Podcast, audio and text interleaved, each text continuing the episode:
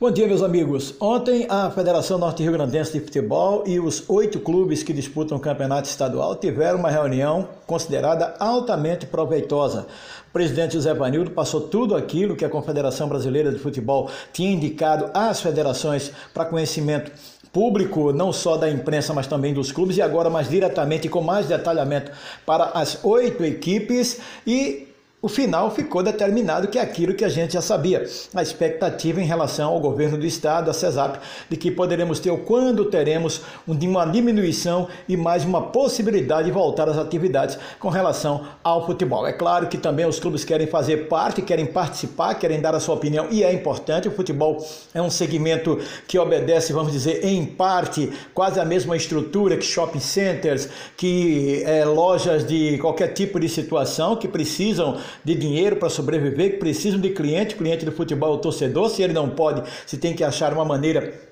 de fazer isso, mas o mais importante é que os clubes também querem participar deste bolo, querem conversar juntamente com o governo do estado, com os órgãos competentes para tentar chegar a uma solução quando a hora também chegar de mais afrouxamento da questão que envolve a aglomeração. Outro detalhe importante é a federação continuar a uma posição que já havia sido tomada pelo presidente Zé Vanildo de maneirar um pouco, vamos dizer assim, nas cobranças de cotas, de taxas e de outras situações. E o mais importante de tudo que eu achei foi a determinação de que o campeonato estadual precisa ser decidido dentro de campo e precisa ser decidido dentro de campo. Mas há questões que podem ser observadas, como por exemplo, muitas das equipes já se desfizeram dos seus jogadores, que já terminaram contratos porque o campeonato estadual não iria tão longe, eles próprios não iriam tão longe para chegar a uma fase final. Por exemplo, já não tem mais elenco, está convivendo com a dor de ter que pagar os caras e buscar o dinheiro para pagar o que é justo, porque eles trabalharam pelo menos parte do tempo. De qualquer maneira, teria que se modificar o regulamento, teria que absorver uma questão observando tudo isso que acontece em termos de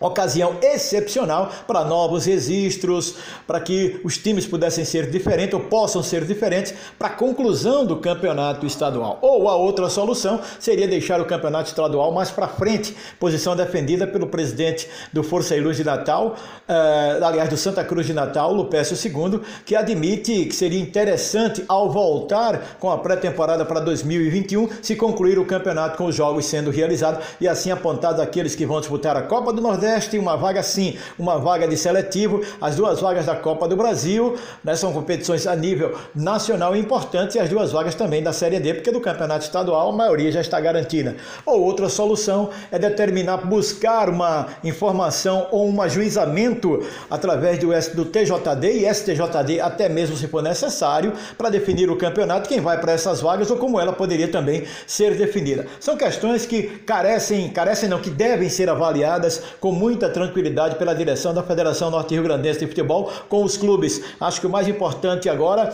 é esquecer a questão da rivalidade, que ela volta somente quando ao campo for o, for o, o, o tapete certo para se decidir, né? for o fórum correto para se decidir essa questão da rivalidade, ou seja, o campo de jogo, e por enquanto a gente possa juntar todas as forças, imprensa, torcida, federação, clubes de futebol, para que, e torcendo também, já que não cabe a gente determinar, mas torcendo que a natureza corra o seu ritmo e que os órgãos é, institucionais possam debelar toda essa pandemia, toda essa epidemia, especificamente no Brasil, pandemia em relação ao mundo inteiro do Covid, do Covid-19, a gente possa voltar à normalidade. É isso que a gente tem que fazer, torcer, esperar e acreditar que os homens que dirigem a federação, os clubes de futebol, eles estão cientes das possibilidades que estão procurando o melhor possível para o futebol do Rio Grande do Norte. É isso aí, bom feriado de Dia do Trabalho, apesar que vocês sabem, não temos tantas coisas boas assim para comemorar depois da reforma é, da lei trabalhista, mas de qualquer maneira, o trabalhador merece todo respeito e ele, o trabalhador brasileiro, sabe do que eu estou falando. Um grande abraço a todos,